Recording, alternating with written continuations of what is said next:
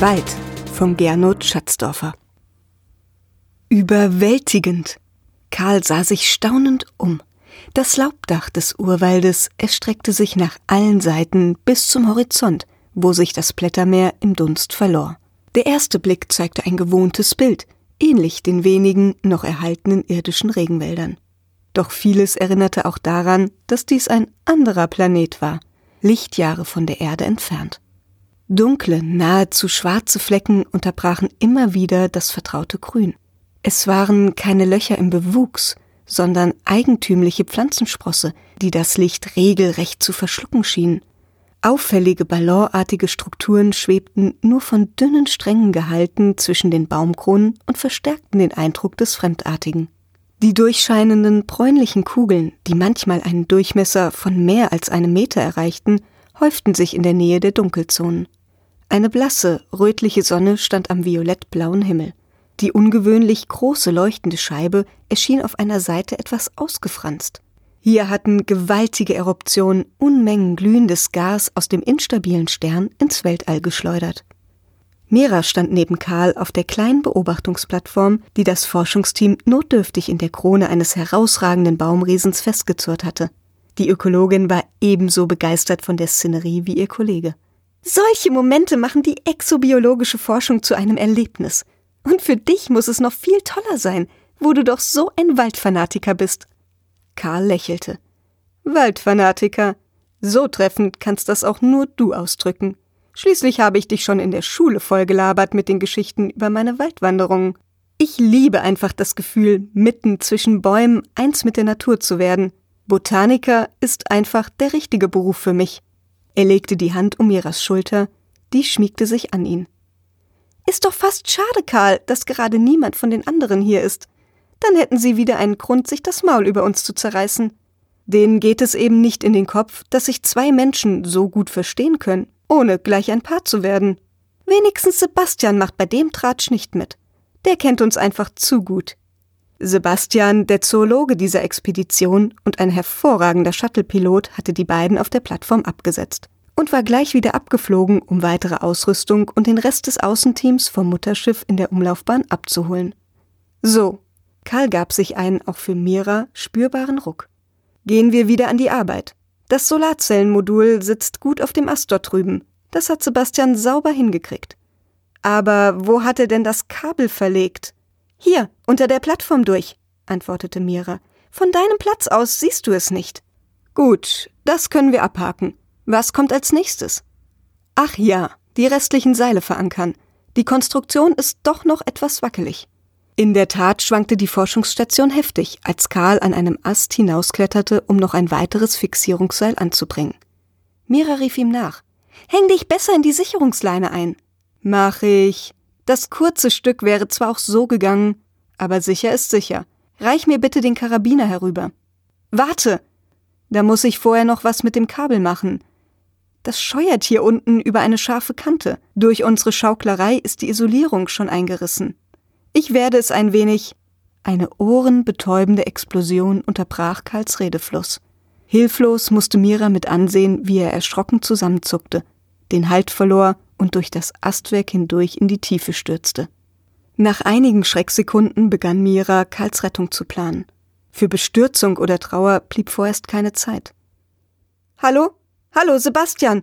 Kannst du mich hören? Ich höre, tönte Sebastians Stimme aus dem Funkgerät. Was ist los? Karl ist abgestürzt. Wir müssen sofort eine Rettungsaktion einleiten.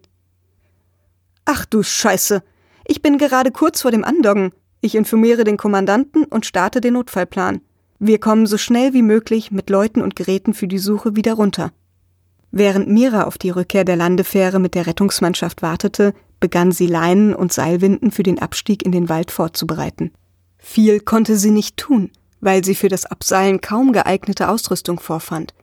Sie sollten ja vorerst nur das Basislager in den Wipfeln aufbauen. Die Erforschung der unteren Stockwerke des Urwaldes war erst für später geplant gewesen. Sebastian meldete sich. Hallo Mira, ich bin in einer Minute bei dir. Gut, wie viele Leute hast du mit? Ich bin allein. Wir haben. Was? brüllte Mira aufgebracht ins Mikrofon. Sebastian antwortete rasch. Wir haben Strahlenalarm. Die Sonden haben eine neue Sonneneruption gemeldet. In wenigen Minuten gibt es hier tödliche Strahlenwerte. Ich habe gerade noch Zeit, dich herauszuholen. Aber was ist, wenn Karl noch lebt? Wir können ihn da unten doch nicht verrecken lassen. Wir müssen ihn suchen. Nein, Mira. Dann würden wir alle sterben. Und damit wäre Karl auch nicht geholfen. Das Shuttle schwebte inzwischen schon über der Plattform. Sebastian ließ das Bergungsseil hinunter. Mit mechanisch ablaufenden, gut eingeübten Bewegungen stieg Mira in die Gurte, ließ sich nach dem Hochziehen in einen Sitz des Landefahrzeugs sinken und schnallte sich fest. Erst jetzt, als sie langsam an Höhe gewann, löste sich ihre schockartige Anspannung. Mein Gott, Sebastian, was machen wir da? Wir lassen unseren Kollegen, unseren Freund einfach im Stich und machen uns aus dem Staub. Können wir uns noch als menschlich bezeichnen? Wenn wir uns nicht in Sicherheit bringen, können wir uns bald nicht mehr als lebend bezeichnen. Mir geht's ja auch beschissen, aber wir haben keine Wahl. Was ist das denn für eine Alternative? Sterben oder sterben lassen? Wie konnten wir nur in so etwas hineingeraten? Mira ließ nun ihren Tränen freien Lauf. Karl fühlte sich erstaunlich klar im Kopf, als er ins Dunkel des Waldes stürzte. Er prallte immer wieder auf Äste und Zweige, die glücklicherweise elastisch genug waren, um die Stöße abzufedern. Einmal blieb er sogar ein paar Sekunden hängen, ohne sicheren Halt zu finden, und fiel dann weiter nach unten, insgesamt sicher mehrere hundert Meter. Schließlich kam er knapp über dem Waldboden in dichtem Gestrüpp zum Stillstand. Er befreite sich aus dem Astwerk und stellte beruhigt fest, dass er noch lebte. Er war sogar weitgehend unverletzt. Seine Haut hatte nur ein paar Kratzer und Schrammen abbekommen. Wahrscheinlich würde es auch noch einige blaue Flecke geben. Was war passiert? Beim Unfall selbst war alles ganz schnell gegangen. Das durchgescheuerte Stromversorgungskabel war gerissen, und das lose Ende mit den Planken unter Spannung stehenden Drähten hatte eine der ballonartigen Blasen gestreift. Die darauf folgende Explosion hatte Karl aus dem Gleichgewicht gebracht. Aber warum war er nahezu unbeschadet unten angekommen? In den Regenwäldern, die er kannte, gab es kaum Unterholz, weil die geschlossene Laubdecke den Pflanzen darunter kein Licht ließ. Dort hätte ein freier Fall aus so großer Höhe den sicheren Tod bedeutet. Hier aber hatte er einen wirklich dreidimensionalen Dschungel vor sich, mit dichtem Geäst in jeder Höhe. Das allgegenwärtige, üppige Wuchern hatte ihm vorerst das Leben gerettet. Karl war zuversichtlich, dass sich bald ein Suchtrupp abseilen würde, um ihn hier herauszuholen. Für solche Unfälle gab es gut durchdachte Rettungspläne. Außerdem würden ihn seine Freunde, allen voran Mira und Sebastian, nicht im Stich lassen. So schwand die Todesangst und das botanische Interesse drängte sich in den Vordergrund. Karl ließ seinen Blick über den Waldboden schweifen. Schon dass er das konnte, machte ihn stutzig. Unter so viel Laub und Astwerk sollte es völlig dunkel sein. Hier aber war alles von fahlem Dämmerlicht erfüllt, das von überall zu kommen schien. Neben den mächtigen Stämmen der hoch aufragenden Urwaldbäume zeigten sich viele kleinere Bäumchen und Sträucher. Sogar der Boden war krautig überwachsen. Woher nahmen diese Pflanzen ihre Lebensenergie, so ganz ohne Sonnenlicht? Sie saugten möglicherweise als Parasiten an den Wurzeln der großen Bäume. Oder sie nutzten andere Mechanismen anstelle der Photosynthese als Basis ihres Stoffwechsels. Vielleicht waren die meisten nur abgestorbene Reste einer früheren Wachstumsphase des Waldes. Ein zerbrochener Zweig im Dickicht, in dem Karl gelandet war, offenbarte die Antwort. Die Bruchstelle am unteren Ende einer faserigen Struktur, die lianenartig aus größerer Höhe herunterhing, leuchtete wie ein Glühwürmchen. Biolumineszenz? Nein, ein Lichtleiter. Jetzt fügten sich alle Beobachtungen zu einem Gesamtbild.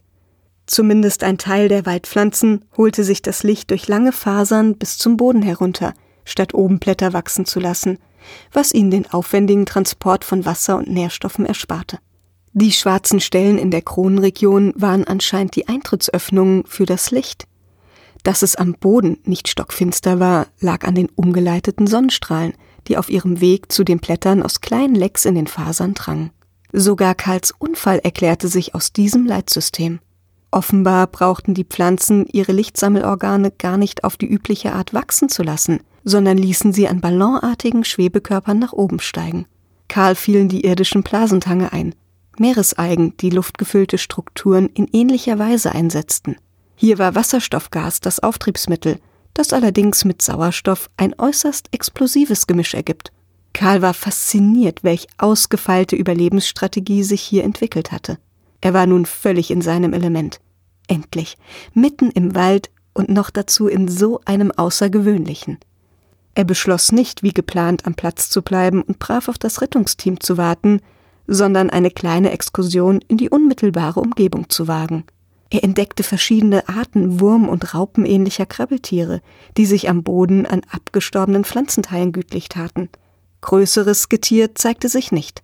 Das war in diesem dichten Unterholz auch nicht zu erwarten. Dieses Ökosystem machte auch ohne große Tiere einen stabilen und abgeschlossenen Eindruck. Karl nahm eine natürliche Harmonie wahr. Er konnte beinahe spüren, wie sich der Wald wohlfühlte. Ihm selbst ging es nicht so gut. Ihm wurde zusehends übel und bleierne Müdigkeit lähmte seine Gliedmaßen. Außerdem hatte er im dichten Bewuchs die Orientierung verloren und wusste nicht mehr, in welcher Richtung die Absturzstelle lag. Jeder weitere der ohnehin immer anstrengenderen Schritte konnte ihn noch weiter wegführen und so den Suchtrupps seine Entdeckung erschweren. Karl ließ sich auf den Waldboden sinken und lehnte sich an einen efeuartig überwachsenen Baumstamm. In seinem Dämmerzustand wurde ihm die Rettung immer weniger wichtig. Er war ja dort, wo er seit jeher am liebsten sein wollte, inmitten seiner geliebten Pflanzen. Was machte es schon, wenn er für immer hier blieb? Als er wieder einmal die Augen öffnete, schienen einige der Ranken auf ihn zugewachsen zu sein. In den nächsten Minuten bestätigte sich dieser Eindruck. Die Bewegung verlief langsam. Sie erinnerte an den Minutenzeiger einer Turmuhr, dessen Vorrücken erst bei mehrfachem Nachsehen erkennbar wird. Schließlich berührten die Pflanzentriebe Karls Haut und setzten sich fest. Ihm fiel ein, wie seine Freunde gewitzelt hatten, als er begonnen hatte, Exobotanik zu studieren. Mehr als einmal hatten sie ihm scherzhaft prophezeit, eines Tages von einer riesigen fleischfressenden Pflanze verspeist zu werden. Nun schien es soweit zu sein, denn ein leichtes Kribbeln verriet ihm, dass das Rankenwerk feine Fasern in seinen Körper sprießen ließ. Er war aber schon zu schwach, um sich zu wehren, und er wollte es auch gar nicht. Dieser menschliche Körper war hier im Reich der Pflanzen ein fremder Eindringling, der ihnen nun zumindest als Nahrung nützlich sein würde. So konnte Karl zur Gänze im Wald aufgehen. Dieser Gedanke erfüllte ihn mit tiefer Zufriedenheit, als er schließlich das Bewusstsein verlor. Endlich sind wir hier! Mira hatte an einem Seil hängend den Waldboden erreicht und kletterte aus den Gurten. Dieser verdammte Sonnenwind! Ich habe es schon fast nicht mehr ausgehalten in der Kabine. Das war wie zwei Wochen Gefängnis. Unsere Seelenklempnerin hat ganze Arbeit geleistet. Ohne die Therapiegespräche und ohne dein gutes Zureden hätten sie mich wahrscheinlich festbinden müssen. Sebastian blickte sie schwermütig an. Und jetzt werden wir so gut wie sicher nur mehr einen Toten finden. Diesen Sturz kann Karl kaum unverletzt überstanden haben. Wer weiß, ob er Wasser gefunden hat. Zu essen hatte er auch nichts, und die außerirdischen Pflanzen sind sicher nicht verdaulich. Und dann war da auch noch die Strahlung. Ach, Sebastian, musst du mir die letzte Hoffnung rauben? Hoffnung kann auch etwas Grausames sein, wenn sie letztlich doch enttäuscht wird. Wir sollten die Fakten so nehmen, wie sie sind. Mira seufzte. Wahrscheinlich hast du recht. Viel zu hoffen gibt es wirklich nicht. Machen wir uns auf die Suche. Sie blickte auf den Kreiselkompass. Am besten, ich gehe nach Norden und du nach Süden. Wenn wir so nichts finden, machen wir in Osten und Westen weiter und suchen dann in den Zwischenrichtungen. Das dichte Gestrüpp macht die Suche nicht gerade leichter. Mira kämpfte sich durch das Dickicht. Nach einigen schweißtreibenden Minuten meldete sich Sebastian am Funkgerät. Mira, ich habe was. Was ist? Hast du ihn gefunden? Kann ich nicht sagen. Was heißt das? Du kannst es nicht sagen. Ist er tot? Kann ich auch nicht sagen. Sag, was redest du da? Tut mir leid, ich will dich nicht auf den Arm nehmen, dazu ist die Sache viel zu ernst. Am besten siehst du dir das selber an.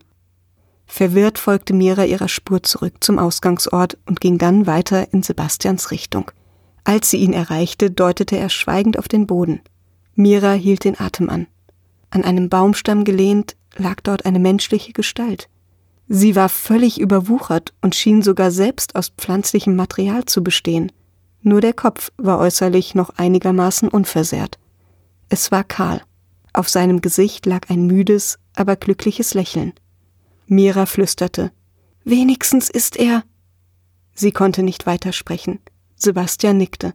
Ja, er dürfte ohne Schmerzen gestorben sein. Nun wurden auch die Augen des ansonsten so gefassten Forschers feucht. Längere Zeit standen die beiden schweigend vor dem bizarren Gebilde, das einst ihr Freund gewesen war. Als die Trauer übermächtig zu werden drohte, ließ Sebastian die Wissenschaft wieder zum Zug kommen. Ich mache einmal einen Mikroscan. Erstaunlich. Die menschlichen Zellen sind praktisch vollständig durch pflanzliches Gewebe ersetzt. Die Struktur ist aber erhalten geblieben. Im Gehirn haben Pflanzenzellen die Stelle der Neuronen eingenommen und die synaptischen Verbindungen mit eigenen Fasern nachgebaut. Der fremde Organismus könnte sogar Informationen aus Karls Gedächtnis übernommen haben. Er verstummte, als sich in den Augen des ansonsten rindenartig starren Gesichts eine Regung zeigte. Die Pupillen blickten Mira an. Nun bewegte sich auch der Mund. Mira schauderte. Zögernd näherte sie sich mit ihrem Ohr und hörte so etwas wie M, R. Die leisen Laute kamen langsam, aber beharrlich immer wieder. Mira beobachtete die Lippen genauer. Sie formten sich wie zu I und A. Insgesamt ergab sich ihr Name Mira. Mein Gott! Mira packte Sebastian so fest am Arm, dass es schmerzte. Er lebt, er spricht, er sagt meinen Namen, ganz leise, man versteht es kaum. Natürlich, er hat ja keine Lungen mehr. Es ist ohnehin außergewöhnlich, dass sich dieser Mischorganismus überhaupt verständlich machen kann. Erneut füllten sich Miras Augen mit Tränen. Darf ich überhaupt er sagen oder doch nicht besser es? Das ist doch nicht mehr Karl. Was für ein monströses Wesen ist aus ihm geworden? Sebastian schlug vor, Vielleicht kannst du ihn ganz einfach fragen. Sebastians trockene, sachliche Art hatte schon etliche Mitmenschen vor den Kopf gestoßen war aber für Mira, die ihn gut kannte, gerade in den Tagen seit dem Unfall eine große Hilfe gewesen. Sie wandte sich an das halbpflanzliche Wesen. Bist du Karl? Die Worte formten sich ganz gemächlich. Auch Karl. Was bist du? Dein Freund. Noch immer, für immer. Mira schluchzte auf. Es dauerte eine Weile, bis sie sich wieder beruhigt hatte. Dann fragte sie Was bist du? Mensch, Pflanze, Tier, eine Mischung, ein Kollektivwesen? Bitte langsamer. Sebastian warf ein, Vergiss nicht, dass du hier zumindest großteils eine Pflanze vor dir hast. Pflanzlicher Stoffwechsel geht nicht so schnell. Das bremst auch die Denkprozesse. Mira wiederholte ihre Frage ganz langsam. Nach längerem Schweigen kam die Antwort. Ich bin Wald. Sie hörten Wald von Gernot Schatzdorfer Gesprochen von Floria Zahn. Eine Produktion von pottissee.de